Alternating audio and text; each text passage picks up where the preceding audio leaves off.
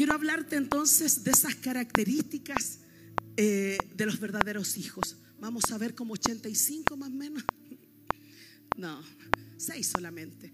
Pero antes que esto, eh, ¿quiénes, ¿quiénes no vinieron el jueves? Quiero que me van a levantar mucho la mano, pero ¿quiénes no vinieron el jueves? Muchos. El jueves, la anciana Priscila, que se la llevó el Señor, que no está ahí, la anciana Priscila, ella ministró y ella ministró acerca de la ley del proceso. Fue muy poderosa su enseñanza y le habló a los discípulos. Le decía el proceso que tenían que vivir los discípulos. Los que vinieron, ¿me pueden decir amén? Estuvo poderosa, poderosa esa enseñanza. Y es tan necesaria para este tiempo, es tan necesario recibir este tipo de enseñanza por lo que se viene a la iglesia. Nosotros estamos viviendo ya, ya entramos al avivamiento, estamos en la era del Espíritu Santo, estamos en el tiempo en la, de la mayor cosecha, pero necesitamos en la casa tener verdaderos discípulos procesados y también necesitamos tener verdaderos hijos, porque los hijos son los que pueden apoyar al Padre el resto no. Y, yo he aprendido esto, lo aprendí de mis padres espirituales, que en, una iglesia se pastorean cinco clases de personas. Y yo creo que muchos de ustedes lo han escuchado, pero yo lo quiero recordar. Y usted identifíquese en qué clase de persona está. Se pastorea cinco clases de personas. La primera, que es el nivel más bajo, habla de las multitudes. La primera clase de personas que nosotros pastoreamos son las multitudes. Y las multitudes son aquellas que vienen tal como lo hicieron con Jesús, por el pan y los peces. Ellos van buscando su milagro y no está mal, porque están buscando un lugar donde puedan encontrar esa respuesta, donde puedan encontrar sanidad, donde puedan encontrar la palabra que están esperando. Entonces ellos vienen y buscan eso. Y sabes que yo pensaba, yo decía, claro, uno los ve así como son multitudes. ¿Por qué? Porque después se pierden, no los ves. Pero después aparecen, ¿por qué? Porque necesitan nuevamente algo. Necesitan que oremos por algo. El otro día vino un caballero acá y venía con su hija que había asistido a esta iglesia. Y me dice, ella quiso venir antes de llevarla, porque la niña tenía que llevarla a un psiquiatra. Y me decía, ella quiso venir. Así que por favor, me dice, échele una horadita porque necesito llevármela. Entonces la gente, la multitud, lo que quiere es recibir lo que Dios tiene para ellos y no está mal. Y quiero enseñarte algo, ¿sabes qué? Yo soy producto de una multitud. Cuando yo estudiaba, cuando yo estaba preparando el mensaje, el Espíritu Santo me trajo a memoria que mi abuela con mi mamá, cuando el hermano de mi mamá, mi tío Ronnie, tenía 23 años, a él le dio un cáncer. Era muy joven, tenía dos bebés, dos niños de dos a un año y un bebé. Y a él le diagnosticaron un cáncer y un cáncer fulminante. Y ellas, mi abuela católica, buscaron en todo lugar una respuesta, buscaron sanidad. Dice que fueron a la iglesia católica, fueron a los brujos, fueron a todos lados porque querían esa sanidad para mi tío. Resulta que llegaron a la iglesia evangélica, a la iglesia y conocieron a Jesús. Y ellas desde ese día, mi tío murió a los dos meses, no, no, no se fue. Y hoy día yo entiendo que era el tiempo que él se tenía que ir, porque cuando una semilla cae a tierra y muere, esa da fruto. Y sabes que a través de eso, mi mamá sigue en el Evangelio, mi abuela ya falleció, pero ella estaba en el Evangelio, yo sigo en el Evangelio, yo soy pastor a través de esa semilla, a través de esa multitud que un día fue a esa iglesia buscando algo. Entonces, esa es la clase de, personas que pastoreamos. La primera. La segunda clase de personas que pastoreamos son los creyentes. Y usted me dirá, ay, me están tirando mucho humo. Y estoy con la garganta así como... La segunda clase de personas que nosotros pastoreamos, ¿saben quiénes son? Les se los dije, los creyentes. ¿Y quiénes son los creyentes? Los que creen en Dios, ¿no es cierto? Los que creen en Dios. Son los que ellos creen en el Dios que ellos quieren creer. Solo que creen en un Dios que es a su forma, en un Dios que lo pueden encontrar, que alguien le dice, oye, Dios es el sol, el Dios sol. Alguien le dice la Pachamama, ese es su Dios, ¿no es cierto? Creen, creen en Dios, pero a su manera. Y lo otro es que no solo creen, sino que ellos se aferran a eso, pues, obvio, obvio, y ellos lo creen, pero para ellos cualquier micro les sirve. Entonces ellos van a llegar un día acá, pero al otro día tú lo vas a ver en otro lado, y al otro día en otro lado. Pero también te quiero decir que de esta gente hay gente que va a dar fruto. Porque yo tengo un discípulo que le decía a su señora, yo te acompaño un día domingo acá en la mañana, pero tú me tienes que acompañar a la misa. Y hoy día es discípulo. Hoy día Dios lo usa, él es un hombre de servicio. Entonces también en esa clase de personas hay, hay una esperanza y hay una semilla. La tercera clase de personas que nosotros pastoreamos dice que son los miembros. ¿Quiénes son los miembros? La membresía. ¿Quién es un miembro? Es alguien que tú lo ves todos los domingos, que tú los ves llegar acá a la iglesia no quiero decir que sean los domingueros, pero sí, normalmente los domingos llegan temprano. De hecho, algunos diezman, ofrendan y, y tienen su compromiso su corazón con Dios de estar acá. Y son fieles, los vas a ver siempre los domingos, pero no quieren un mayor compromiso.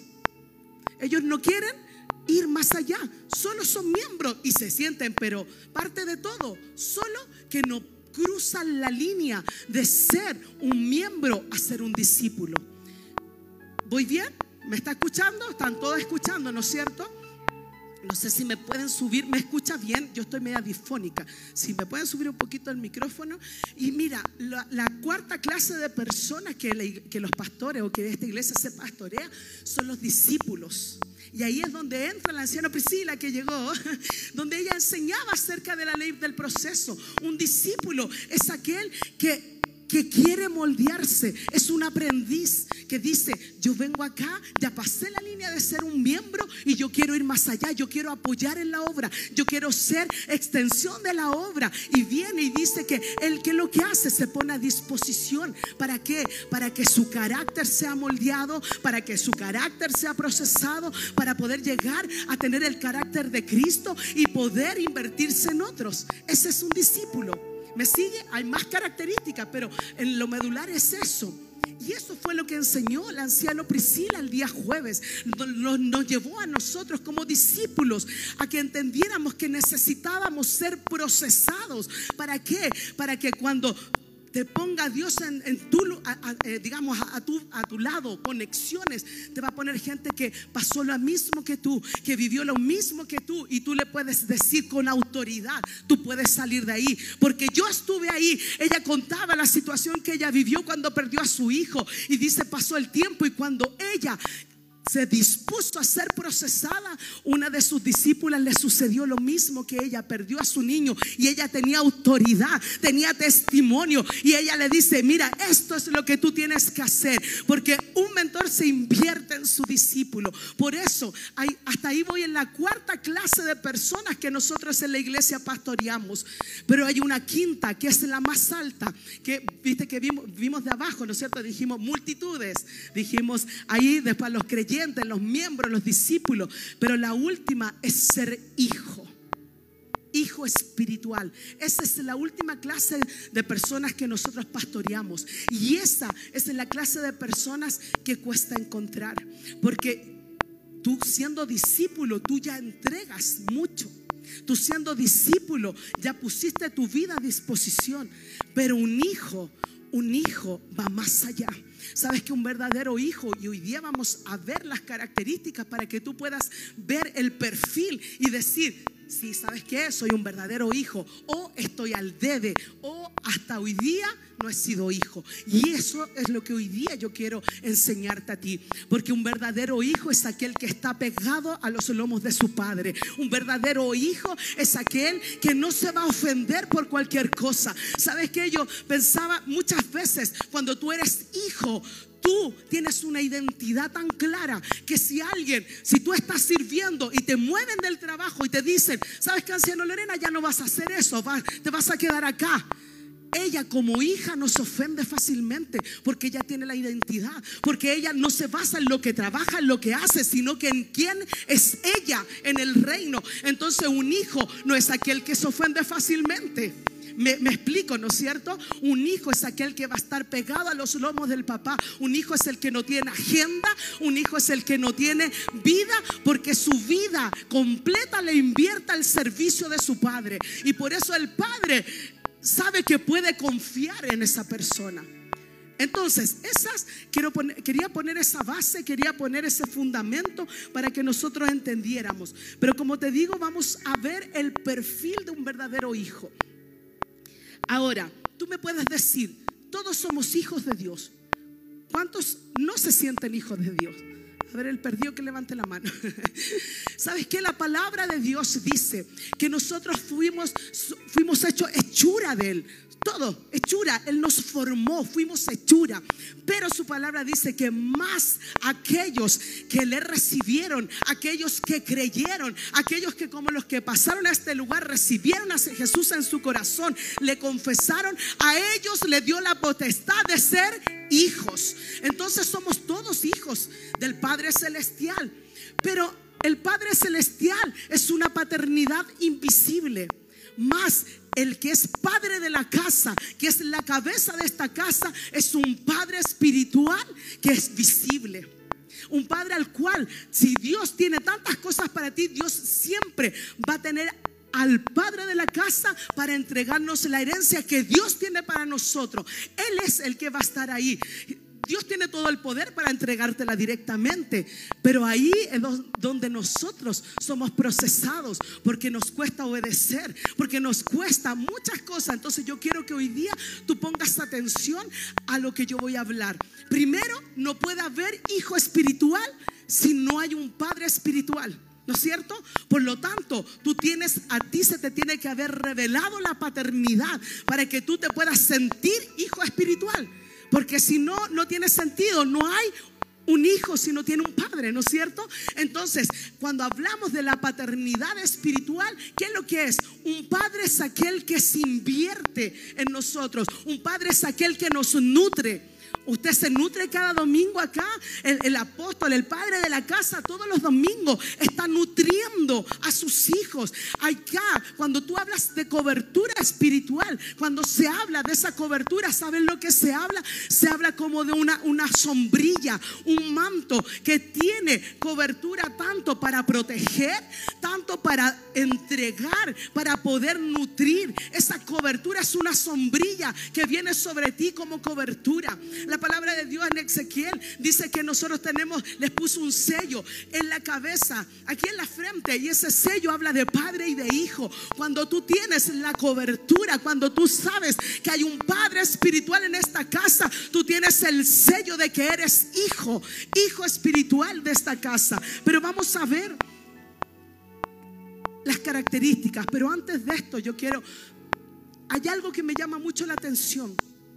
La palabra de Dios siempre, desde el principio, desde el principio, Dios siempre habló de la paternidad. Para Él era, era que todo estuviera en base la paternidad. Él hablaba, dice, yo soy el Dios de Abraham, de Isaac, de Jacob. Él siempre habló de paternidad. Pero ¿Qué es lo que pasó cuando tú ves en la palabra de Dios en el Antiguo Testamento? No lograban entender la paternidad, no lograban ver a Dios como un padre, no lograban, ellos tenían, eran tan religiosos, tan cuadrados, que no lograban entender que había un mundo espiritual, un Dios, pero que quería ser padre. Y cuando Jesús vino a la tierra, dice que él hizo muchas cosas, pero se, enfocó en tres, que fueron las principales. Primero, hablar del reino si ustedes se fijan, él hablaba del reino de Dios, el reino de Dios que se había acercado, el reino de Dios que para ellos era algo, ellos estaban esperando un libertador, ellos estaban esperando a alguien que los sacara de, lo que estaban viviendo en ese momento, de las guerras, de, la opresión que tenían los romanos sobre ellos. Él esperaban un Mesías que los liberara de eso, más él hablaba de un reino en los cielos. Lo segundo que él hablaba de salvación. Él hablaba de arrepentimiento para salvación. Y lo tercero, Él vino a restaurar la paternidad. Por eso que cuando Él enseñó a orar, lo primero que Él dijo, cuando ustedes oren, nos dio un modelo de oración y dijo, ustedes digan, Padre nuestro que estás en los cielos. Ya no era el Yahweh, el gran yo soy, ya no era esos nombres que, que eran, que son poderosos, sino que les dijo, cambien la mentalidad. Hoy día entiendan que hay un Padre celestial, que hay un Padre, entonces Él vino a restaurar la paternidad celestial. Pero también cuando tú ves en el Nuevo Testamento, tú ves que se restauró la paternidad espiritual, porque lo hizo Pablo. Pablo que él recibió todo lo que él supo, lo recibió por revelación del Espíritu Santo. Él no estuvo presente, no fue testigo, no era uno de los discípulos de Jesús. Sin embargo, él estaba ahí para seguir la obra de Jesús. Y la obra de Jesús era restaurar la paternidad. Por lo tanto, Él se empezó a vertir en otros. Por eso vemos a Timoteo, por eso vemos a gente. Entonces, vemos que se restauró la paternidad celestial, pero también la espiritual. ¿Me sigue iglesia, no es cierto? Me sigue. Miren,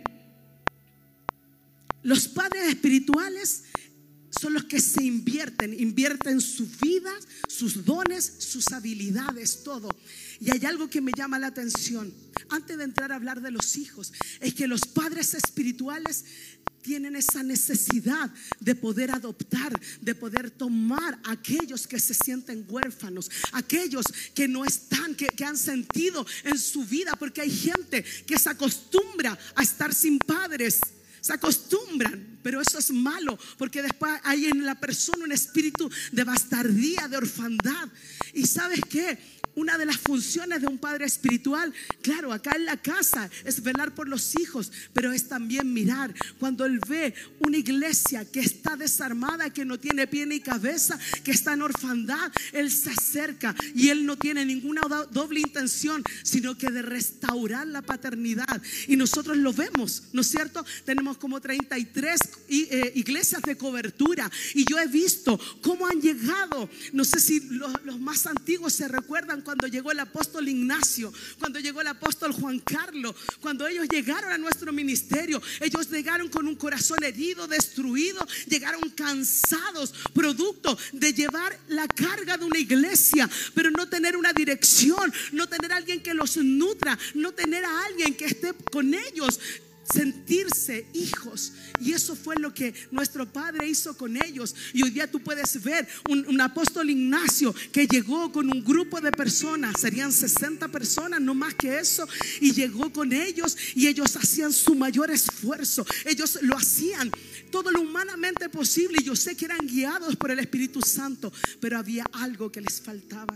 Había algo que no los que ellos llegaban un momento en que crecían, al igual que nosotros cuando estábamos en J. Pérez, que teníamos todo, todo, teníamos tanta palabra sobre nosotros, teníamos profecía, teníamos un mover espiritual en nuestra casa, pero cada cierto tiempo llegábamos a un tope, sentíamos que el cielo se ponía de bronce y no podíamos ir más allá, porque faltaba la paternidad, faltaba un padre en esa casa, y ahí fue cuando nos adoptaron, después nosotros, ¿qué es lo que hace un padre? Lo que de gracia recibió, eso da, y eso es lo que yo he visto en mi Padre espiritual, en el Padre de esta casa, que Él siempre está buscando aquellos huérfanos, aquellos que están solos, aquellos que no tienen una dirección, que no tienen alguien que los guíe, alguien que les diga, mira, esto se hace así, mira, a mí me resultó, hazlo, hazlo y que te esté empujando.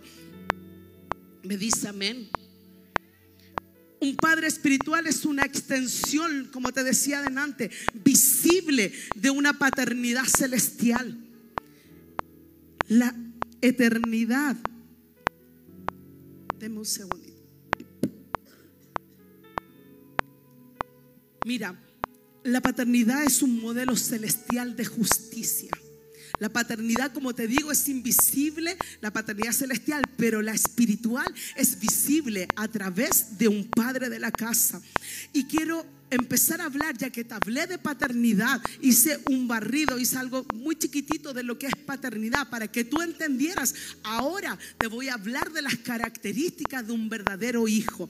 Así que yo quiero primero que busques en la palabra, en Primera de Corintios capítulo 4, versículo 17.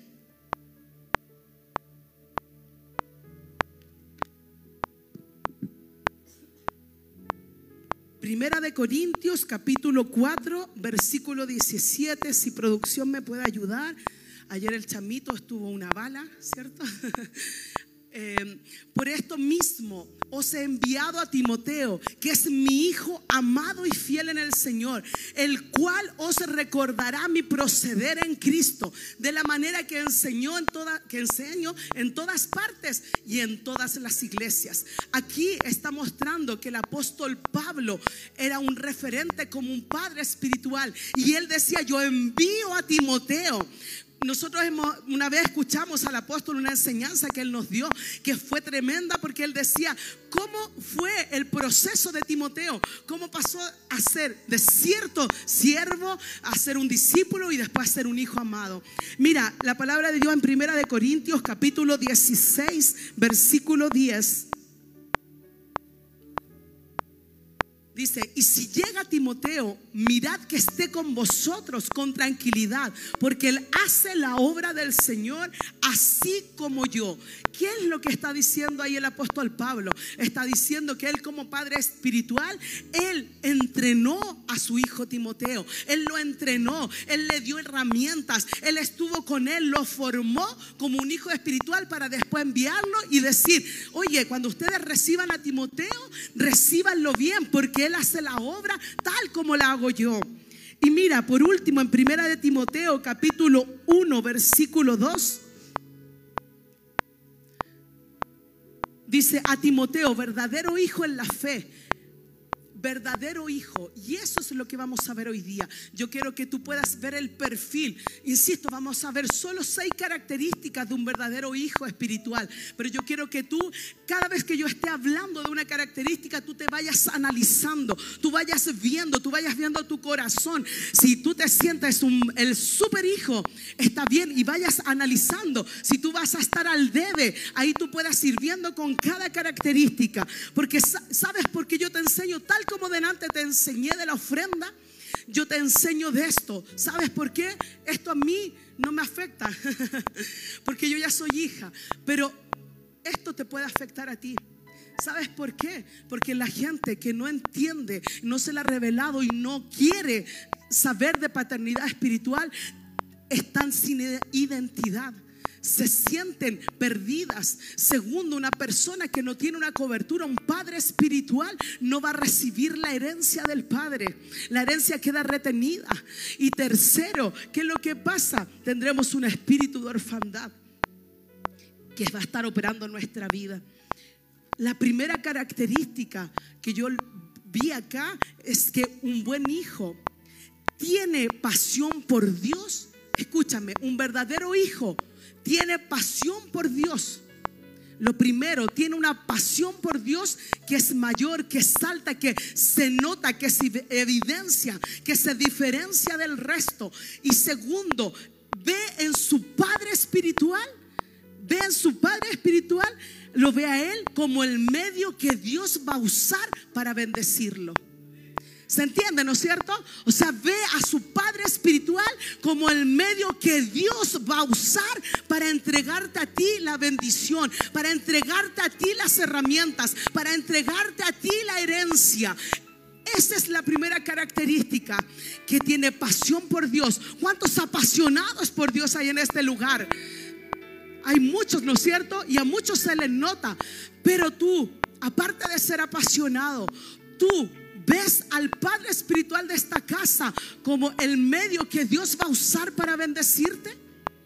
Sabes que al principio de año el papá empezó a predicar acá y habló acerca de la bendición de un padre. ¿Se recuerdan? Y había muchas bendiciones. Lamentablemente, el que no se, se sentía o no sabe ser hijo espiritual no puede recibir esas bendiciones. Se las pierde. Por más que esté acá en la casa, por más que sea parte del cuerpo. Pero si tú no te sientes, si no eres un hijo espiritual, no vas a poder recibir esa bendición que Dios tiene para ti a través del Padre de esta casa. Mira, en Segunda de Reyes capítulo 2, versículo 9 y 10. Segunda de Reyes capítulo 2, versículo 9 y 10. Acá la, la, palabra de Dios nos muestra a un hombre, nos muestra al profeta Elías. El profeta Elías, que es muy conocido, ¿no es cierto? El que hizo descender fuego, el que mató a 350 filisteos, ¿no es cierto? Los que, él era poderoso. Y mira, ¿qué es lo que pasó? Que él en un momento dice que Dios se lo iba a llevar, que ya él tenía que irse con Dios. Y él le tira el manto a Eliseo. ¿Qué significa? Que Él dice, te voy a tirar el manto a ver si tú lo tomas, ¿no es cierto? ¿Por qué? Porque yo quiero transferirte lo que yo tengo antes que me vaya. Y le tira el manto. Y acá cuando vemos en Segunda de Reyes capítulo 2 versículo 9, no, capítulo 2, capítulo 2, versículo 9. Eso. Dice, cuando habían pasado, Elías dijo a Eliseo, pide lo que quieras que haga por ti antes que yo sea quitado de ti. Y dijo Eliseo, te ruego que una doble porción de tu espíritu sea sobre mí. Eliseo empezó siendo siervo y empezó a seguir a Elías. Pero cuando Elías se tenía que ir, dice que él le dice, ok, porque ya lo había seguido. Llegaba a un lugar y le decía, ya quédate acá. Y Eliseo le decía, no, yo te voy a seguir. Y llega a un lugar donde le dice, le dice, dime, antes que yo sea quitado, dime, ¿qué es lo que tú quieres?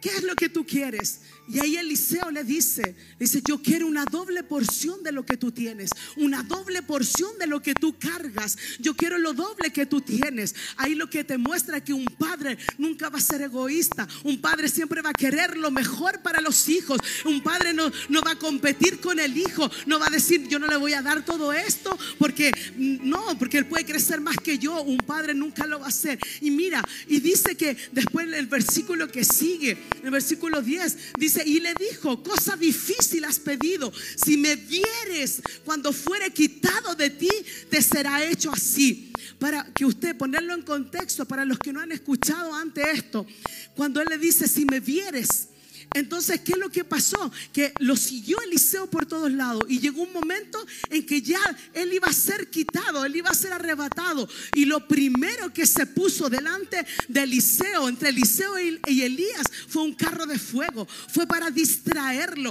fue para que él empezara a ver otras cosas. Muchas veces hay distracciones, muchas veces nosotros hay cosas que nos distraen de lo que tenemos que escuchar, que es lo verdadero. Pero mira, me quiero detener en esto. Dice, si si me vieres, en tanto me vieres, la palabra ver viene de la raíz ra. Anote ahí, con el acento en la última A, ra. La palabra ver ahí, que dice, si me vieres, viene de la raíz ra. Y mira lo que significa. Significa aprobar, atender, buscar, considerar, contemplar, discernir, enseñar, entender, escoger, especial, estimar informar.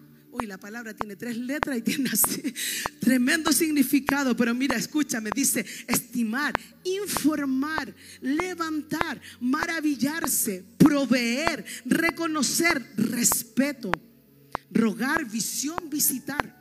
La palabra ra es todo lo que yo te dije. Si alcanzaste a notar alguno, mucho, significa mucho. Entonces, ¿qué es lo que le dijo Elías? Si tú me vieras, si yo parafraseo lo que quiso decir a través de eso, escúchame. Mira, dice, ¿me está escuchando, no es cierto?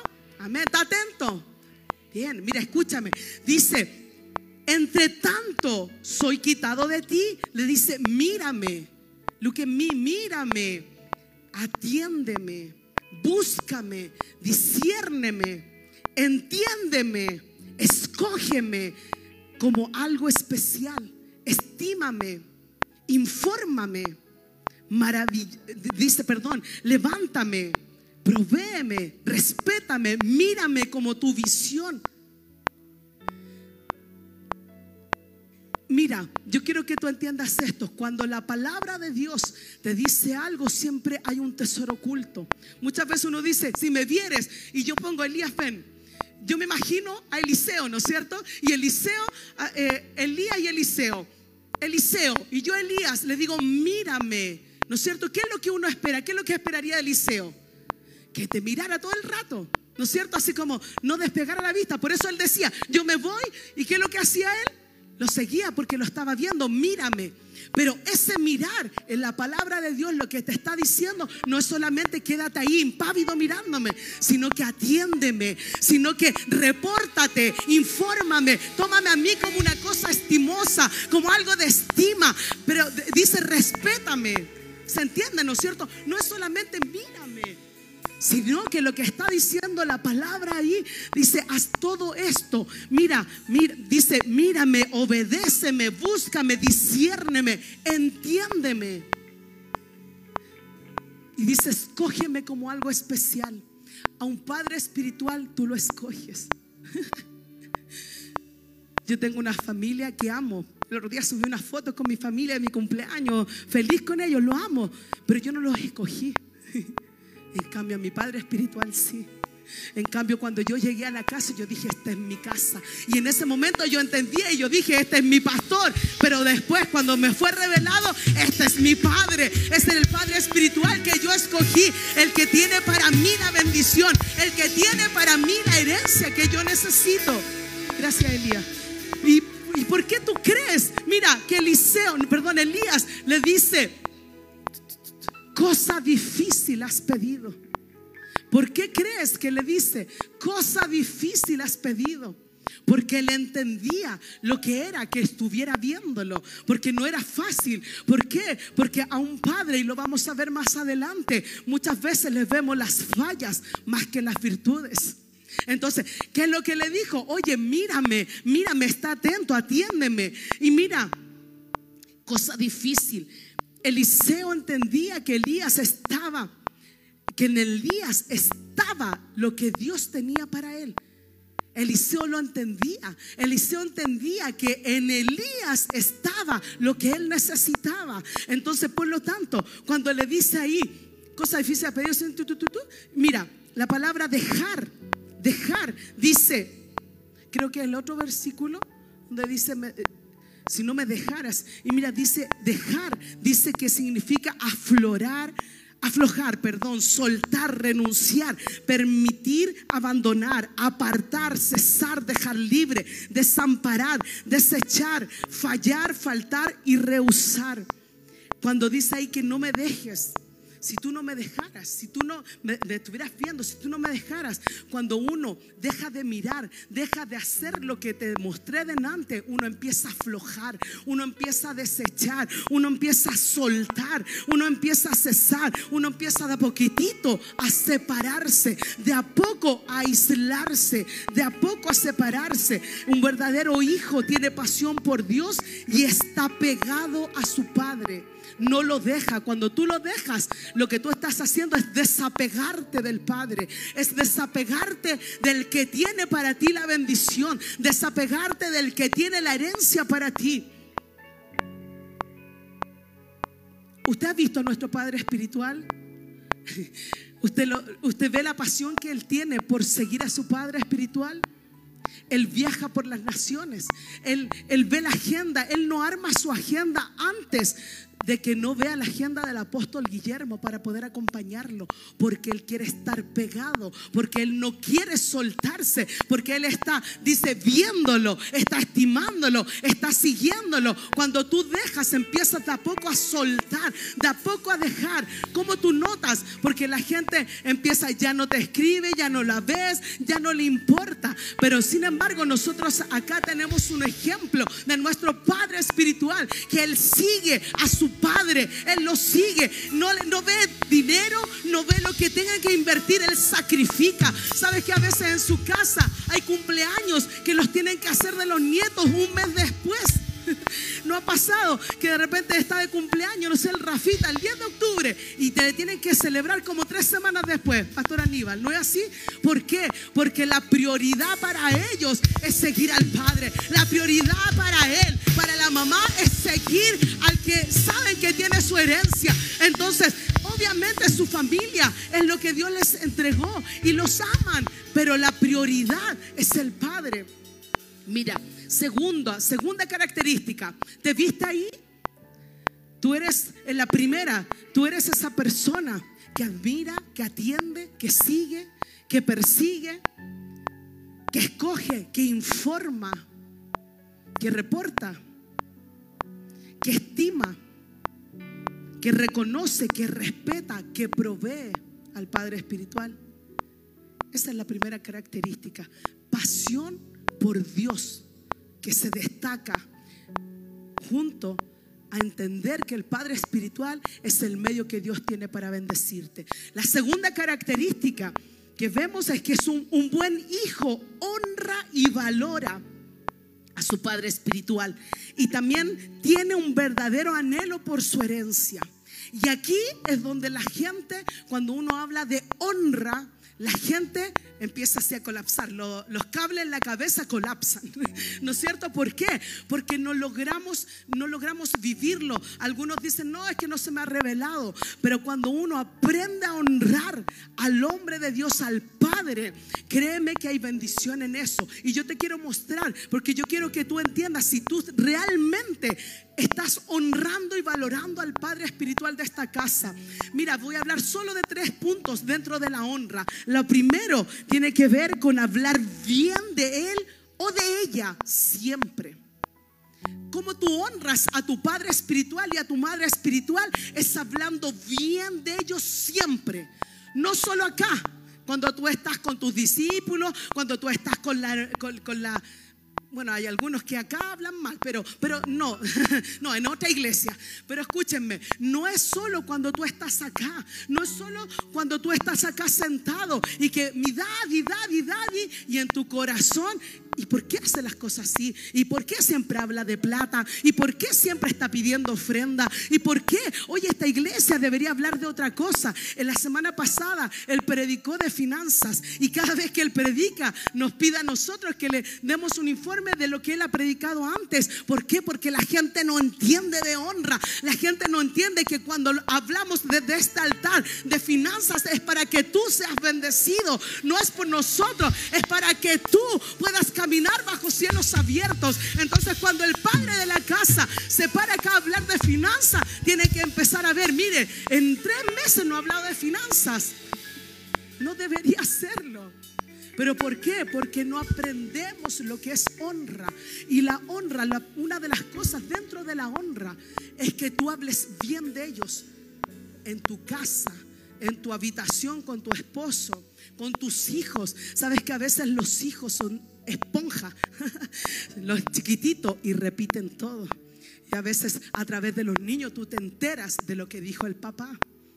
Una vez yo escuché, oye, el otro día, no sé, mi hijo tiene 18 años y se graduó de mentor antes de los 18. Fue así como yo bacán, mi hijo, no sé qué, y alguien me decía, eh, iba a tomar discípulos de tal edad y tenía uno pensado.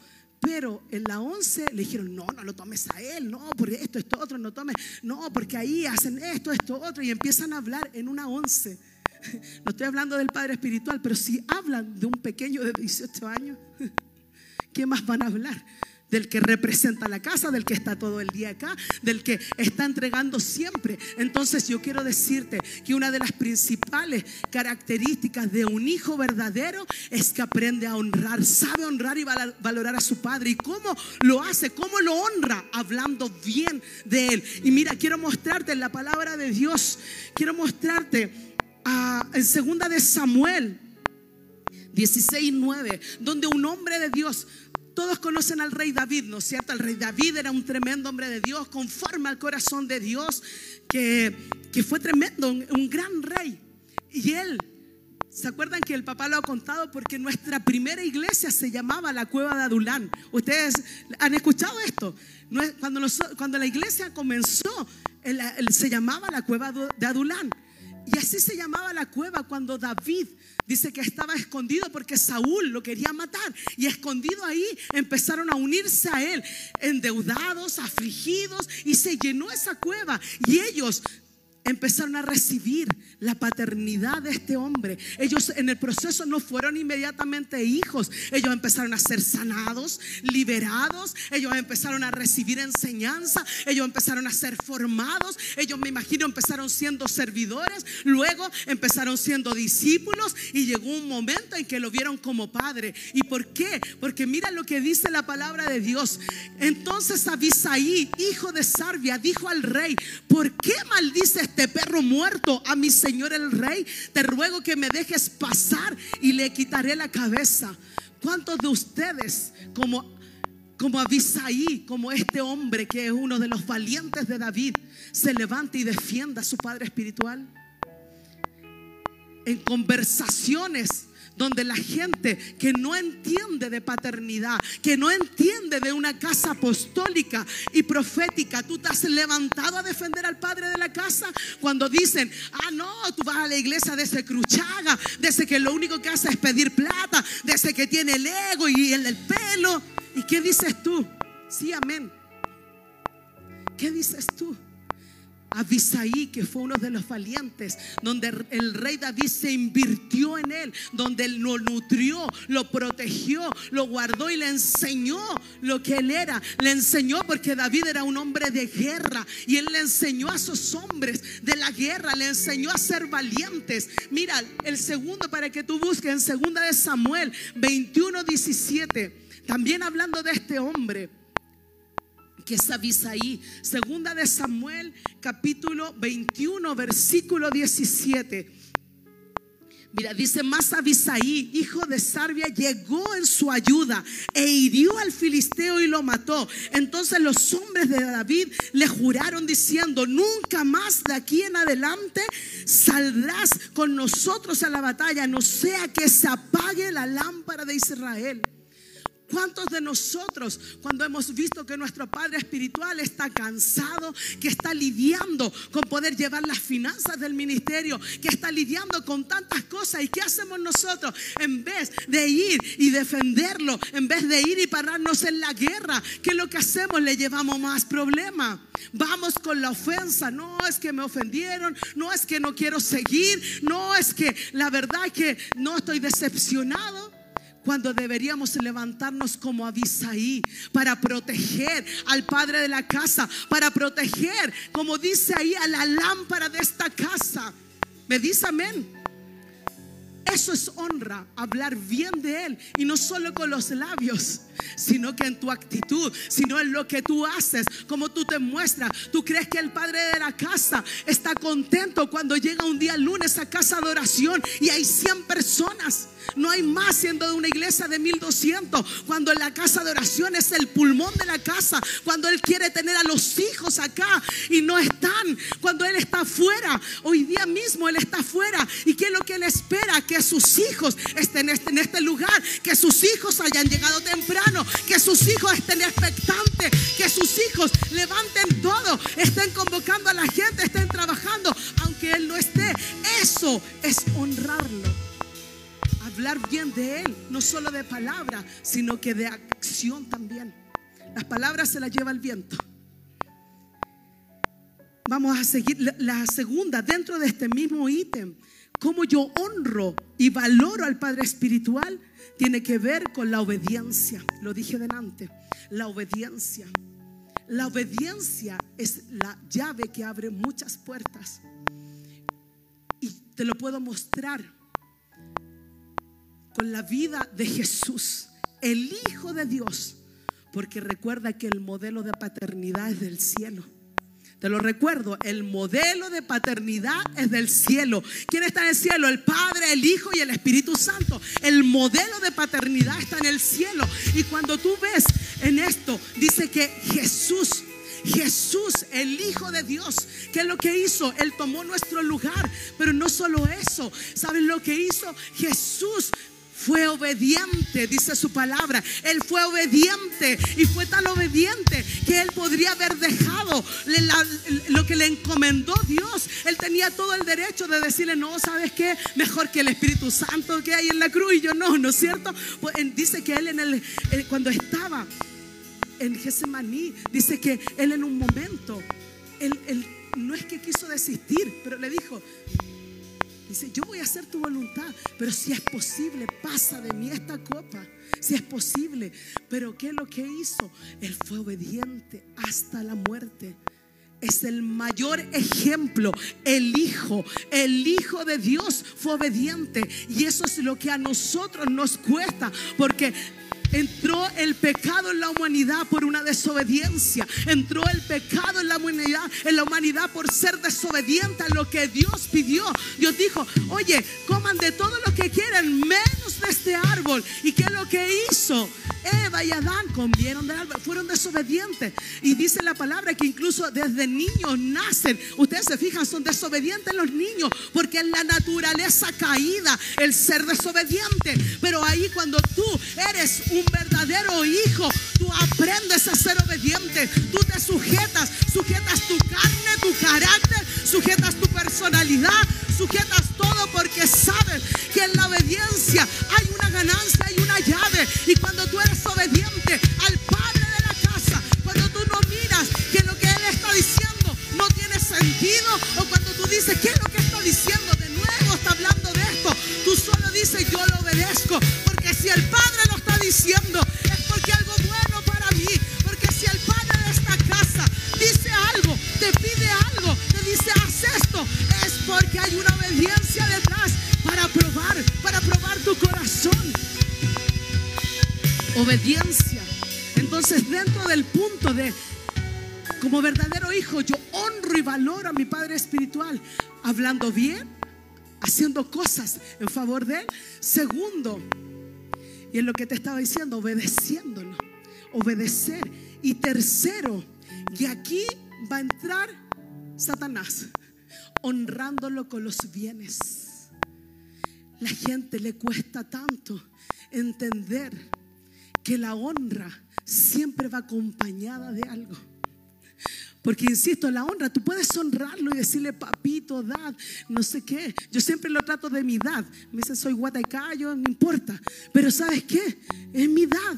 Pero no solo yo le he hablado y se lo he dicho, no solo le digo que lo extraño, lo amo, que cuando viaja oro por él, esto, esto, otro, sino que yo actúo, yo lo honro con bienes. Yo desde el día que llegué a esta casa no ha pasado un cumpleaños de él, no ha pasado un día del Padre, no ha pasado una Navidad en que yo llegue ahí de las primeras a entregarle un regalo, a darle una honra, a decirle que yo lo amo, que le demuestro mi amor con eso, que le demuestro, porque dice que el amor, muchos lo asumen, yo asumo el amor, pero el amor se demuestra. ¿Y cómo lo hago? Honrándolo muchas veces cuando quizás estaban las vacas gordas, tiempo de las vacas gordas, eran regalos muy lindos, muy cuando están las vacas flacas, quizás no eran como antes, pero él ve el corazón.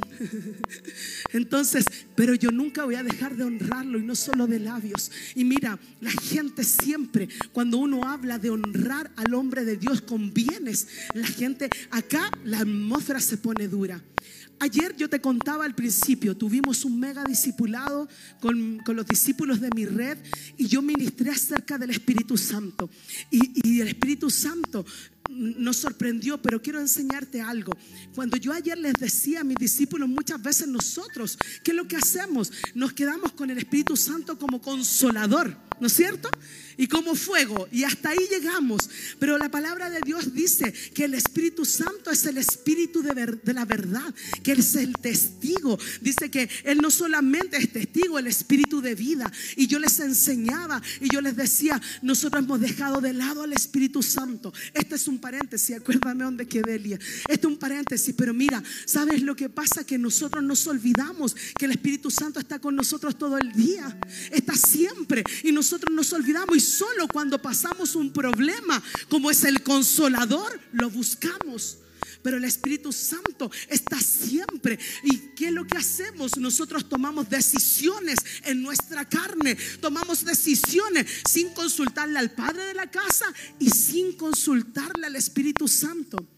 Cuando tú escuches una palabra en este altar, como Él es el Espíritu de la verdad, en vez de estar hablando en tu corazón mal del hombre de Dios y diciendo que aquí solo se pide ofrenda, tú dile Espíritu Santo, ¿es verdad lo que están diciendo? Espíritu Santo, muéstrame, confírmame que lo que están diciendo en este altar es la verdad. Pregúntale, ¿por qué tienes que estar hablando entre tu esposo o, el discípulo, el codiscípulo? Pregúntale al Espíritu Santo. Dile que Él te dé testimonio de lo que se dice en este altar. Es la verdad. Entonces cuando uno habla desde este altar de honra, de honrarlo con bienes, ah, no, aquí entró el diablo. Ah, cuando uno habla de paternidad, ¿qué es lo que dice? No, dice su palabra que solo Dios es Padre. Pregúntale al Espíritu Santo si hoy día yo sabes que cuando yo preparaba o estudiaba esta enseñanza, una de las cosas que, que, nosotros siempre hemos aprendido, que la paternidad se revela, ¿no es cierto? Siempre lo hemos aprendido, pero yo le decía, Señor, pero hay gente que lleva 7, 8, 10 años y aún no se le revela, ¿qué le pasa?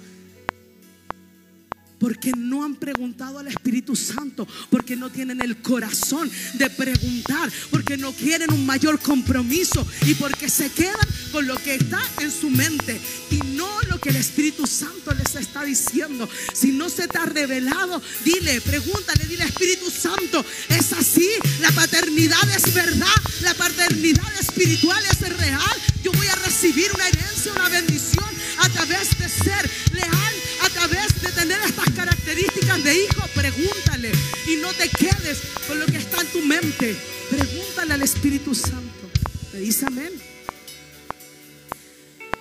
Entonces, dentro de honrar al Padre Espiritual están estos tres puntos que te los mencioné.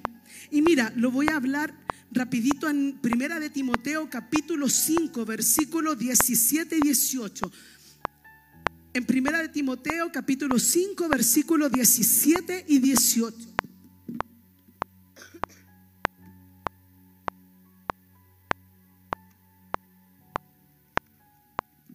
dice, los ancianos que gobiernan bien sean tenidos por dignos de doble honor, mayormente los que trabajan en predicar y enseñar.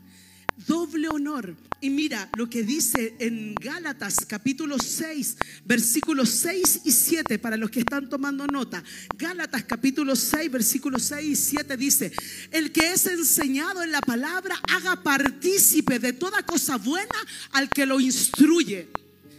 No os engañéis, Dios no puede ser burlado, pues todo lo que el hombre sembrare, eso también segará. Si el hombre, si el, el, padre de la casa, él se invierte, él trabaja, él está constantemente pendiente de todo, ¿qué es lo que él puede recibir? honra. ¿Qué es lo que él puede recibir? Bienes y no está mal, no está fuera. Insisto, pregúntale al Espíritu Santo si esto es lo que, lo que él te está diciendo. Él es el Espíritu de la verdad. Mira, vamos a avanzar porque está avanzando la hora. Si una de estas cosas te falta, no es una verdadera honra. Tú te estás analizando, ¿no es cierto? Te lo dije al principio. Pon esta palabra y mírate en este espejo. Tú estás honrando, tú estás hablando bien del hombre de Dios, del padre de la casa, de la madre de la casa, porque eso es lo otro. Muchas veces el papá es el daddy. Hoy papá, te amo, te amo. No, pero la pastora no, porque ya es tan desagradable. Yo he escuchado eso. Ellos son los padres de esta casa. Ellos representan a Dios. ¿Sabes qué? Esto lo, hemos enseñado muchas veces. El padre es aquel que nos da identidad, pero la madre es la que nutre. Nuestra madre espiritual es la que nutre, nutre las estrategias, la visión de esta casa. ¿Y sabes qué? Y con esto quizás voy a, ya lo hemos aprendido, lo hemos aprendido. Pero mira, a la guerra, un padre, una madre no van con siervos. A la guerra, un padre y una madre van con verdaderos hijos, van con hijos de la casa. Si tú muchas veces sientes, ay, si siempre son los mismos, yo siempre veo los mismos, nunca hay espacio para mí, es porque no eres un verdadero hijo, es porque no eres un verdadero hijo. Por lo tanto, no puedes ir a la guerra, no podemos llevar a un servidor, no podemos llevar a tiene que ser un hijo. Y sabes qué? Hay gente que en esta iglesia lleva 15, 20 años y aún no se sienten hijos, aún son multitud, aún son miembros. ¿Por qué? Porque no quieren pasar la línea para no tener compromiso, para no tener que honrar, para no tener que ir a la guerra. Cuando el Padre necesita hijos verdaderos. ¿Por qué Él me pidió que enseñara ahora? No lo sé, Él me dio esta enseñanza. Escuchaba el jueves al anciano Priscila, yo entendía, estamos en un tiempo, en la era del Espíritu Santo, estamos en el mayor avivamiento. Se necesita una iglesia fuerte, se necesita una iglesia con discípulos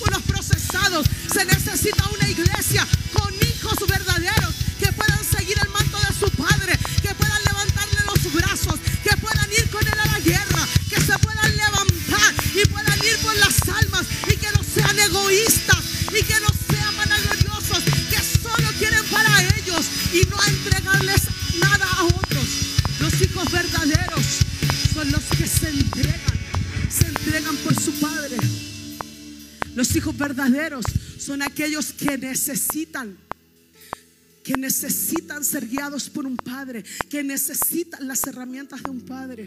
Mira, la tercera característica de un verdadero hijo, un buen hijo va más allá de las fallas de su padre y se concentra en el tesoro divino que hay dentro de él. Si me puedes buscar Génesis capítulo 9 del versículo 18, te quiero contar y esto lo cuando me tocó predicarlo otra vez, yo les decía, los de adelante no escuchen. ¿Por qué? Porque hay pueblo nuevo que a veces no entiende lo que uno está hablando. A veces Noé y es como, ah, Noé, Noé, y lo confunde con, no sé, con la torre de Babel. Entonces es necesario poner ese fundamento. Mira, Noé fue el que Dios le pidió que construyera un arca cuando en la tierra nunca había llovido, cuando no era común la lluvia. Y a él le pidió haz un arca porque voy a enviar lluvia. Él hizo algo que era inusual, la gente se reía de él. Y, y Noé, ¿qué es lo que dice? Dice que él se fue en, la, en, en el arca, él, su esposa, su familia, todos. Pasó el tiempo, ¿no es cierto?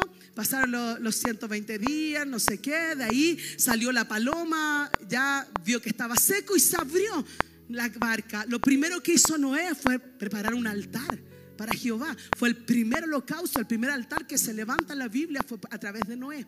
Pero mira, te estoy contando todo esto para decirte que dice que los hijos de Noé salieron del arca y fueron tres hijos. Ahí está Sem, Cam y, y Jafet. Y Cam es el padre de, de Canaán. Sigan. Voy a seguir yo. Escúchenme. ¿Qué es lo que pasó? Dice que cuando Noé ya se instaló, dice que él empezó a labrar la tierra. Y en eso que labró la tierra, labró eh, unas parras. Y dice que después del tiempo salió un vinito tan rico de ahí. Porque claro, pues si la tierra estaba rica, estaba fértil. Entonces él sembró, él trabajó, él labró la tierra y ahí sale esta parra. Entonces es como, lo, como el Aarón dice, hoy esto hijo, mira, del fuego salió el becerro. ¿No es cierto? Él preparó, él instaló, él, trabajó la tierra y salió esta parra y dice que de ahí preparó un vino. Pero dice que Noé se embriagó. Noé no solo lo probó, se le calentó, como dicen acá en Chile, se le calentó la, la jeta, ¿no es cierto? Así se dice, ¿o no? ¿No es cierto? Porque no solo lo probó, no solo dijo que rico, no solo lo usó para almorzar, ¿no es cierto? Dice que él se embriagó. Dice, y bebió del vino y se embriagó y estaba descubierto en su habitación. Estaba a popín pelado, estaba desnudo. Entonces él, yo me imagino, se, se embriagó, no sé qué hizo, quizás bailó, hizo fiesta sola ahí en su, en su tienda. Ve tú a saber lo que él hizo. Pero en un momento quedó tan ebrio, desnudo en su tienda. Y dice que vino Cam, que es el padre de Canaán, y dice que Cam llegó y él va a entrar a la tienda a ver al papá y lo ve desnudo y lo mira. Pero él no hizo, yo creo que tú piensas en esto, si tú ves a tu padre desnudo, ¿qué es lo que tú haces? ¿Cuál es tu reacción? Me doy vuelta, me tapo los ojos, ¿no es cierto? Voy, agarro algo y lo tapo. Y él dice que él salió. Y él salió y fue donde sus hermanos y le dijo a sus hermanos que estaban afuera y le contó que su padre estaba desnudo, que estaba sin ropa. ¿Qué es lo que hizo Cam? Yo me imagino, quizás no está escrito ahí, porque ahí no dice con la, con, con, la intención que llegó Cam, pero probablemente Cam fue burlesco y fue a decirle a los hermanos, oye, ¿saben qué? ¿Saben lo que vi? Ay, el papá está desnudo, se embriagó y ahí se quedó pilucho. Quizás, ¿qué es lo que hizo? En ese tiempo no había revistas, probablemente estaba viendo revistas y quedó pilucho ahí. No, él, mira, Cam fue con una intención mala a decirle a sus hermanos, porque si él hubiese sido una intención buena, él lo hubiese dicho de otra manera. Sin embargo, sus hermanos, dice que tomaron entre ellos, tomaron lo que era Elías, ven, la tienda está atrás. Y dice que los hermanos que lo que hicieron, tomaron una ropa, un me imagino una, toma acá, tomaron algo y que lo que hicieron mirando, la tienda estaba atrás, mirando hacia adelante, se fueron y taparon al papá para no ver su desnudez. ¿Me entienden, no es cierto? Ellos no fueron de frente, lo miraron y luego lo taparon. Ellos dentro de lo posible lo que no querían era ver, era, era verlo, es ver su desnudez y que lo que hicieron lo taparon, lo cubrieron. Gracias, Elia. ¿Qué es lo que te muestro con esto? Que muchos de nosotros vemos la falla. Nos enfocamos en la falla y nos burlamos y nos enfocamos. No, pero, o sea, ¿cómo va a ser el, padre espiritual? Si es tan bueno para hacer bullying. Oh, no, si es tan bueno para, tirar tallas. ¿Cómo él va a ser? Oye, no, no le viste cómo él, la pinta que anda trayendo, el mo, ahí el copete, ese, ¿cómo se llama? El jopo, no sé, y, y cómo se viste y cómo anda y no sé qué. Entonces, ¿por qué vemos la falla y no vemos todo que hizo. No vemos que Noé estuvo años construyendo el arca, años recibiendo de la gente, de la gente que se burlaba de él, de la gente que iba y se reía y le decía que era un loco por estar haciendo un arca. No vieron eso porque la gente ve la gloria pero desconoce la historia. La gente desconoce todo lo que el Padre se ha invertido en esta casa para que tú vengas y le veas una falla y te quedes pegado en eso. No, no. La tercera característica de un verdadero hijo es el que cubre la desnudez de su padre. Ahora no te estoy diciendo que le cubras el pecado. No te estoy diciendo porque el Espíritu Santo, si está pasando algo, cuando el apóstol Guillermo Maldonado se divorció, fue un boom en las redes sociales, fue un boom en todos lados.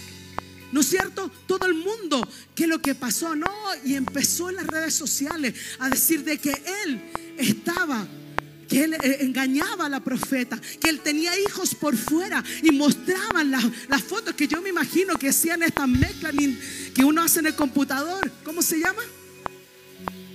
Ya, la, ah, inteligencia artificial y que lo que hacen es mezclar y sacar a un hijo, ¿no es cierto? Así como ven la, cara del Dani con la Lorena, con la Lorena y que lo que hacen, sacan al hijo. Entonces la gente decía, oh sí, si se parece al apóstol Guillermo, no, si es igual. Pero ¿por qué esa gente en vez de ver eso, no vio todo lo que él ha hecho. No estoy diciendo que él estaba pecando. Es por qué no le preguntaron al Espíritu Santo. ¿Por qué no, no, le preguntaron al Espíritu de la verdad? ¿Qué está pasando? Si él tiene frutos, si él después de todo el proceso que vivió, él se sigue levantando, él sigue siendo un hombre de Dios. Es porque no había pecado, hubo una falla, una falla que quizás no logró remediar, no lograron llegar a un acuerdo en su matrimonio, pero no había pecado. Entonces cuando vemos acá la característica de no ver la falla de un padre espiritual. Es que tú te enfoques en lo bueno. Obviamente que si hay un pecado, y eso es verdad. ¿Te acuerdas una vez que el apóstol en un discipulado, él nos dice, ¿qué pasaría si yo, eh, no, me acuerdo cómo fue el, ¿ah? Si, si ustedes se enteran de que yo soy infiel, ¿qué es lo que harían? Una pregunta. Pero yo quiero decirte que cuando uno se enfoca en las fallas del Padre, es lo que hizo el hijo de Noé. Se enfocó en su desnudez y no lo cubrió.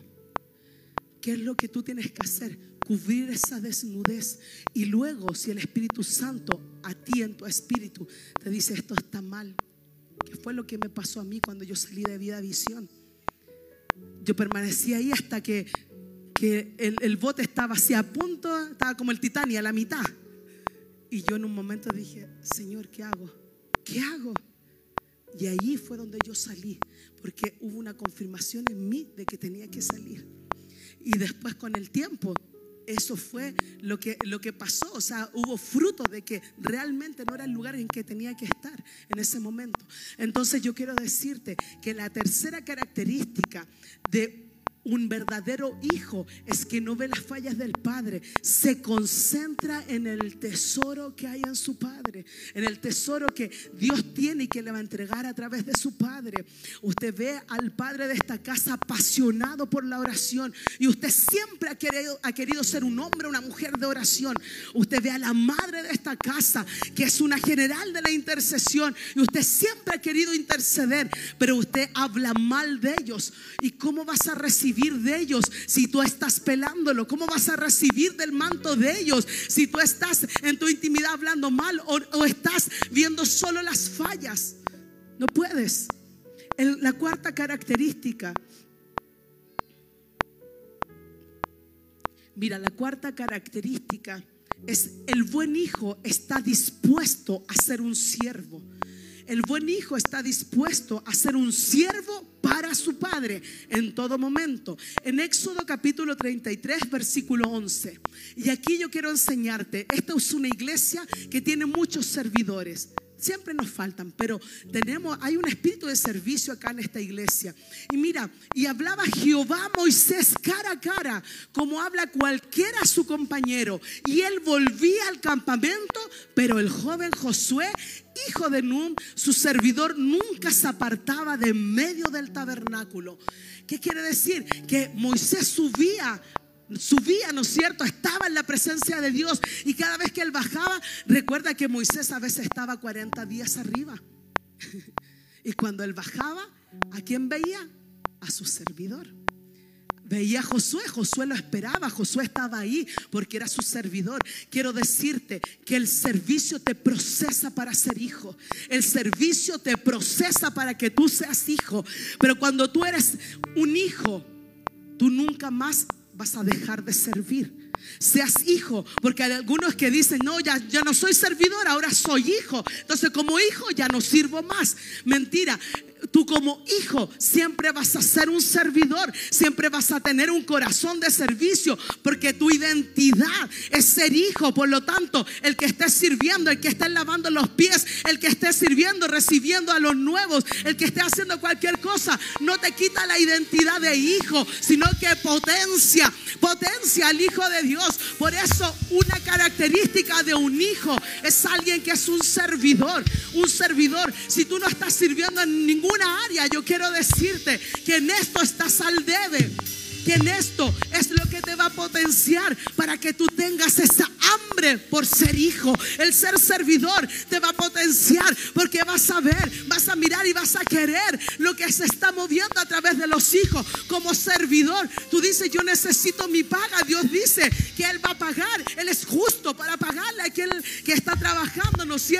Pero mayor bendición tiene el hijo. Por eso que el servidor va siendo procesado, pero después como hijo sigue sirviendo y sigue sirviendo, no para su servicio. Entonces la cuarta característica de un verdadero hijo es que siempre va a servir, siempre va a servir en todo momento. Mira, eh, el servidor, anota esto, servidor viene de la raíz charat y significa atender como servicio servil o en adoración. Figurativamente, contribuir, administrar, criar, mira, ministrar, servidor, servicio, sirviente. O sea, lo que te está diciendo acá que tienes que tener un servicio y sobre todo al Padre. Cuando vemos en Génesis capítulo 27 del versículo 1 al 4.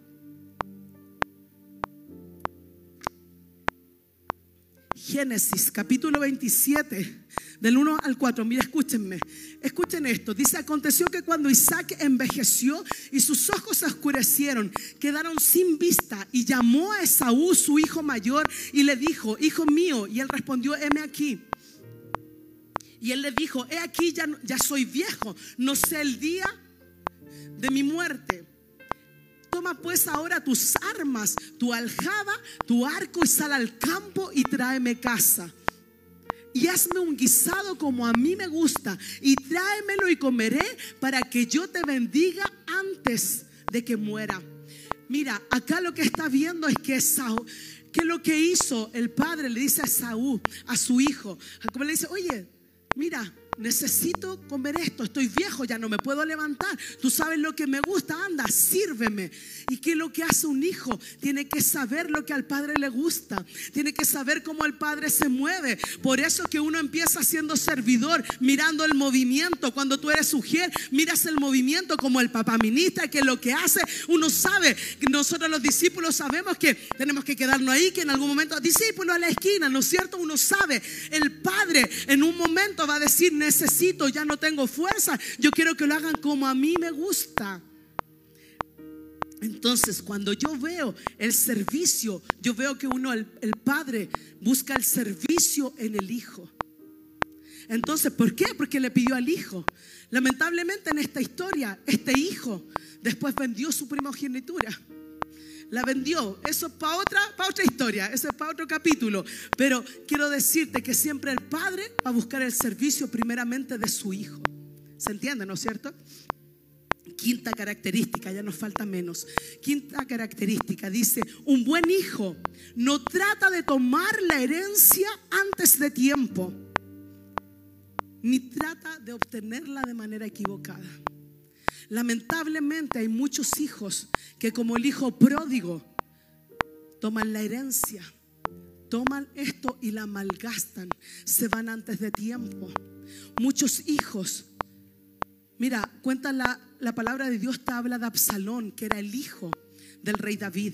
Y este hijo dice que en un momento se empezó a parar afuera, a las puertas. Estaba, el estaba ahí el, hogar de David y él se paraba a las, a puertas de la ciudad y él empezaba a la gente que tenía que entrar para que le dieran respuesta, porque tenían un problema. Él se ponía en medio para no dejarlos entrar y él aconsejarlos. Y dice que él empezó a, a tener un movimiento raro porque empezó a aconsejar a la gente, le empezó a decir, no, adentro no vas a encontrar respuesta, búscala en mí.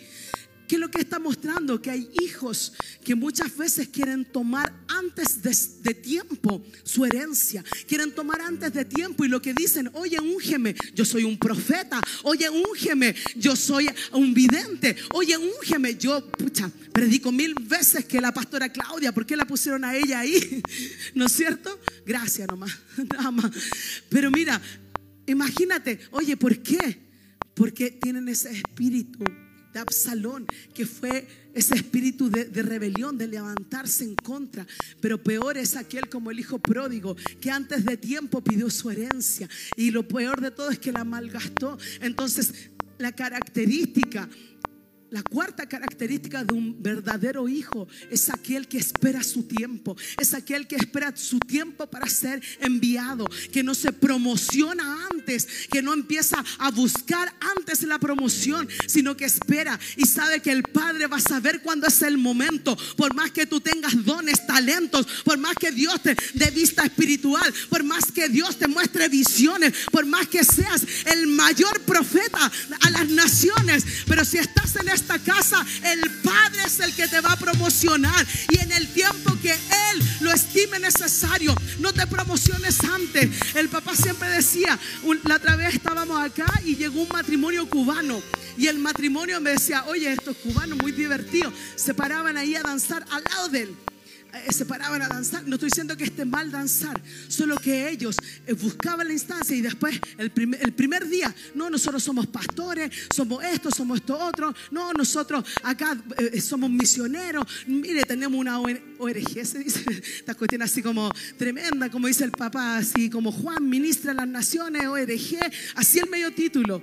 Y el papá lo escuchaba, lo escuchaba, ok, ok, hijo. Bueno, pero acá en nuestra casa tú tienes que empezar de cero. Alcanzaron a venir al desayuno, pero ahí dijeron, no, no podemos, no podemos, no, nosotros somos muy grandes para esto, no podemos. Entonces se fueron y siguieron con su ministro online y todo. Pero ¿qué te quiero mostrar con eso? No estoy diciendo que tú no tengas dones, porque todos tenemos mínimo un don. ¿Se acuerdan ayer? Nadie es tan desgraciado para no tener un no, un don. Nadie. Todos tenemos mínimo un don. Entonces, ¿qué pasa? Que tú vas a tener dones, talento y Dios te va a usar, pero espera el tiempo de Dios.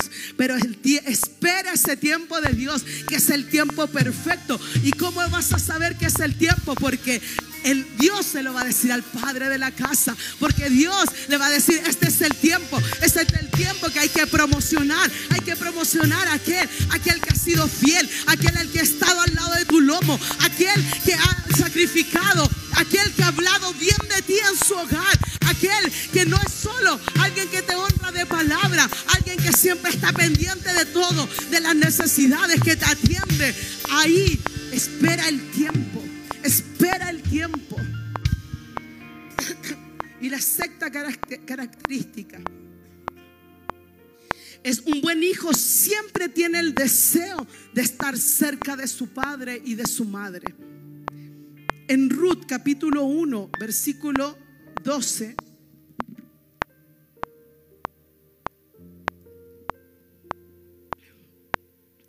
Mira, la, la palabra de Dios muestra en Ruth Ruth se fue.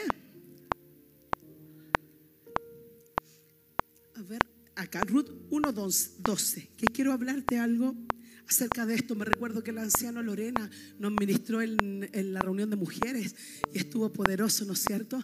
Pero mira, Volveos, hijas mías, e idos, porque yo ya soy vieja para tener marido y aunque dijese, esperanza tengo y esta noche, bla, bla, bla. Después sigue. Dice, había habíais vosotras de esperarme? Esta mujer quedó viuda, esta mujer quedó amargada totalmente y murieron sus hijos. Y cuando tenía que volver a su tierra, dice que ella a las nueras, las que se habían casado con su esposo, le dice, a ustedes no, le dice, ustedes quédense acá, yo no tengo nada para ofrecerles. Y aunque yo ahora vieja me embarazara entre que el hijo creciera, o sea, no hay por dónde. Y dice que les insistió, mira, sigue Sigue capítulo 14, dice, y ellas alzaron otra vez su voz y lloraron. Y Orfa besó a su, a su suegra, más Ruth, dice que Ruth se quedó con Noemí. Ruth se quedó. ¿Por qué? Porque Ruth, independiente de todo, ella había vivido, era viuda, igual que su suegra, pero ella sabía que en Ruth, que en esa mujer, ella podía tener herencia, aunque naturalmente no era, no era posible, aunque naturalmente no había ninguna posibilidad. Pero esa mujer dijo no. Y mira, y sigue. Y dice que Noemí, ya, sigue. Y respondió Ruth, no me ruegues que te deje y me aparte de ti, porque a donde quiera que tú fueres, iré yo. Y donde quiera que vivieres, viviré. Tu pueblo será mi pueblo y tu Dios será mi Dios. ¿Cuántas yo creo que nuestro padre y nuestra madre espiritual necesitan Ruth, necesitan esas Ruth que se paren, que a pesar de que no vean, que, digan, no sé qué está pasando, pero yo sé que en ellos yo voy a encontrar mi bendición. Yo no los voy a dejar. Mira, dice que yo no los voy a dejar, no me voy a separar de ellos. La característica, la última que te quiero mostrar de un verdadero hijo es aquel que no se separa del padre, es aquel que está pegado, que está pegado a las enseñanzas que está pegado a lo que el Padre dice, que está pegado para obedecerle, que está pegado para atenderle. Y quizás tú hoy día me estás mirando y me dices, ah, pero es que siempre son los mismos. Siempre yo veo a los mismos ahí adelante. Es como, oye, el papá tiene hasta escoltas, no lo dejan de acercarse. Yo quiero decirte que cuando uno quiere, uno se puede acercar. Yo quiero decirte, hay gente que y eso es porque tienen un espíritu de orfandad. Hay gente que dice no le voy a escribir al apóstol porque está tan ocupado. Si es verdad, él está ocupado y siempre va a estar ocupado. Él está viajando y es verdad. Pero créeme que si tú le escribes, Él te va a responder. Si tú le escribes, Él va a mirar lo que tú estás diciendo y Él te va a responder. Si tú lo buscas, si tú pides una hora con Él, Él te va a atender. Quizás no lo va a hacer hoy día porque su agenda está apretada. Pero quiero decirte, yo doy fe. Él siempre está pendiente de los, sus hijos, de la gente que lo busca. Hace muchos años atrás yo llevaba muy poco tiempo en la iglesia y en ese tiempo teníamos, cuando había barcas, y en un momento hablé con una persona y me dice, no quería ir a la iglesia, estaba mal, y yo la voy a ver y le digo, pero ¿qué pasa? ¿Por qué, ¿Por qué te pasó? No, es que estoy decepcionada. No, es que no, no, no me siento bien. Siento que el pastor siempre son las mismas personas, no hay espacio o no sé qué, esto, esto, otro. Y hoy día, y ahora que yo estoy mal, él ni siquiera lo sabe. Y yo le digo, ¿y tú crees que él tiene una bola de cristal para saber que tú estás mal? Somos 100 personas. Y si el Espíritu Santo no lo ha revelado, es porque un proceso para ti. Y yo en ese momento le digo, ¿y si tú estás mal, le escribiste, lo llamaste, le dijiste algo? Y me dice, no, porque estoy esperando que él me busque. Y ahí yo le digo, la diferencia entre tú y yo es que si yo tengo un problema, yo le escribo. Y si no me responde al tiro, yo sé que él está ocupado, pero lo va a hacer. No me ofendo porque se demoró en escribirme, porque no lo hizo, porque sé que cuando me va a ver, hoy no te respondí, pero sí esto, esto, otro, porque no me ofendo y porque yo lo busco. Yo quiero decirte, acércate al Padre, acércate al hombre de Dios. A veces él dice, hagan la fila y uno dice, no, pero sí es verdad que cuando él dice, él lo dice porque a veces no está el tiempo y dice, por favor acérquese lo que nunca se han acercado. Usted ha escuchado, ¿no es cierto? Y uno dice, ya no me voy a acercar esta vez. Pero yo veo la fila y atrás siempre se ponen los mismos de siempre. ¿Pero por qué? Porque quieren estar ahí, porque quieren saludarlo. Papá, mire, traje a esta persona. ¿Sabes que a veces hay gente que lleva tan poco tiempo acá, pero ha alcanzado cosas mayores? ¿Por qué? Porque se ha acercado al Padre. Y no quiero decir que sean guata de calle o callo o figurines, sino que ellos dicen, mira, papá, ¿sabes qué? Esto pasó. Están tan apasionados por lo que Dios está haciendo. Mire, papá, no vine solo, vine con esta persona. Lleva seis meses y le dice papá. Y en esta casa hay gente que lleva 20 años y apenas le dice pastor, ni siquiera apóstol. Hay gente en esta casa que lleva más de 10 años y que no logra entender la paternidad y no logra en su corazón, ni siquiera a veces dice, no sé si está en mi iglesia. ¿Cómo? ¿Cómo? Si uno cuando entra a este lugar, tú sabes si es tu casa o no. Si tú hoy día te sientes que no es tu casa, pregúntale al Espíritu Santo y dile, oye, hay iglesias para todos. Ayer yo le decía a la gente, hay cuatro mil religiones en el mundo. Hay iglesia para todos los gustos, para todos. Si este, llegaste a esta casa, si Dios te conectó en esta casa, esta es una casa que tiene un manto de paternidad. Esta es una casa que está refugiando a los extranjeros, al huérfano, a la viuda, donde un padre está preocupado de que esta sea tu tierra de cumplimiento, donde un padre está preocupado de que tú seas bendecido, donde un padre está preocupado de cargues amargura, que tú no cargues ese espíritu de orfandad llevado tanto tiempo, donde hay un padre de esta casa que aunque tú no lo creas, muchas veces Él ya te identificó, Él vio tu silueta, él sabe tu nombre, Él sabe quién te trajo. ¿Por qué? Porque hay un corazón de padre.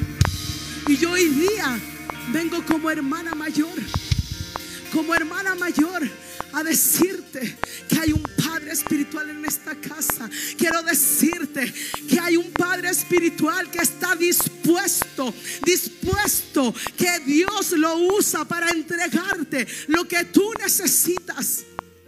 Ayer hablábamos, como te decía, ministrar acerca del Espíritu Santo y yo le decía una de las cosas, otro paréntesis, una de las cosas que nosotros hacemos Cuando rechazamos al Espíritu Santo es rechazar sus dones, porque no los deseamos, no se los pedimos. Cuando la palabra dice que tenemos que pedir los dones, rechazamos al Espíritu Santo, porque venimos acá y no expectamos, no expectamos recibir su poder, no expectamos nada. Y un padre de la casa siempre está jalando, un padre de la casa siempre te está empujando para que tú no te quedes en el lugar donde tú estás, para que tú seas adiestrado, para que tú para que tú seas fortalecido en todas las áreas. Pero déjate tratar, déjate ser hijo. Dile hoy día yo quiero ser hijo. Hoy día yo quiero ser un verdadero hijo. Hijo de Dios somos todos. Desde que dejaste de ser hechura, pasaste a ser hijo de Dios. Desde que tú dejaste de ser hechura y recibiste a Jesús en tu corazón, tú pasaste a ser hijo de Dios. Sí, ¿no es cierto? Pero hoy día Dios te está invitando. Si me pueden bajar la luz un poco, ¿sabes lo que te está invitando Dios? Yo te dije, esta predicación es una enseñanza y yo quiero edificar a la iglesia. Y yo te pedí que tú te empezaras a identificar. Quizás tú me dices de todo lo que habló pastora, de los seis pasos, yo estoy, pero acá, si soy el, el hijo top one, qué bueno, pero siempre hay más, siempre hay más. Si tú de todo lo que escuchaste, tú hasta el día de hoy no lograbas ver al apóstol de esta casa como tu padre, yo quiero decirte que ese es este es el día en que tú tomes la decisión, en que tú le pidas perdón a Dios porque habías hablado mal de Él, porque te habías guardado en tu corazón y querías que solo Él fuera el apóstol, porque te querías quedar solo como discípulo y no ir al otro lado. Hace tiempo, hace por lo menos un año, que el apóstol está hablando de ir al otro lado, de lo que nos está esperando. Hay un movimiento tan grande, tan fuerte, un movimiento del Espíritu Santo, un movimiento de las almas, de avivamiento. Pero ese movimiento necesita hijos verdaderos que puedan apoyar al Padre, hijos verdaderos que vayan a la guerra con el Padre. Necesita hijos verdaderos que atiendan, que levanten las manos del Padre hijos verdaderos que no solamente de labios dicen, Él es mi Padre, sino que actúan, sino que se levantan. Yo quiero invitarte, si pueden bajar un poco más la luz de acá adelante, y yo quiero invitarte, el altar va a estar abierto. El altar estará abierto. Yo como hermana mayor vengo a decirte, no está el Padre Espiritual de la casa, pero quiero decirte que tú hoy día necesitas acercarte. Si tú hoy día estabas al debe, si hoy día tú le diste estas características y tú dices, no, a mí me falta esto, yo quiero decirte, este es el momento, este es el momento, este es el momento.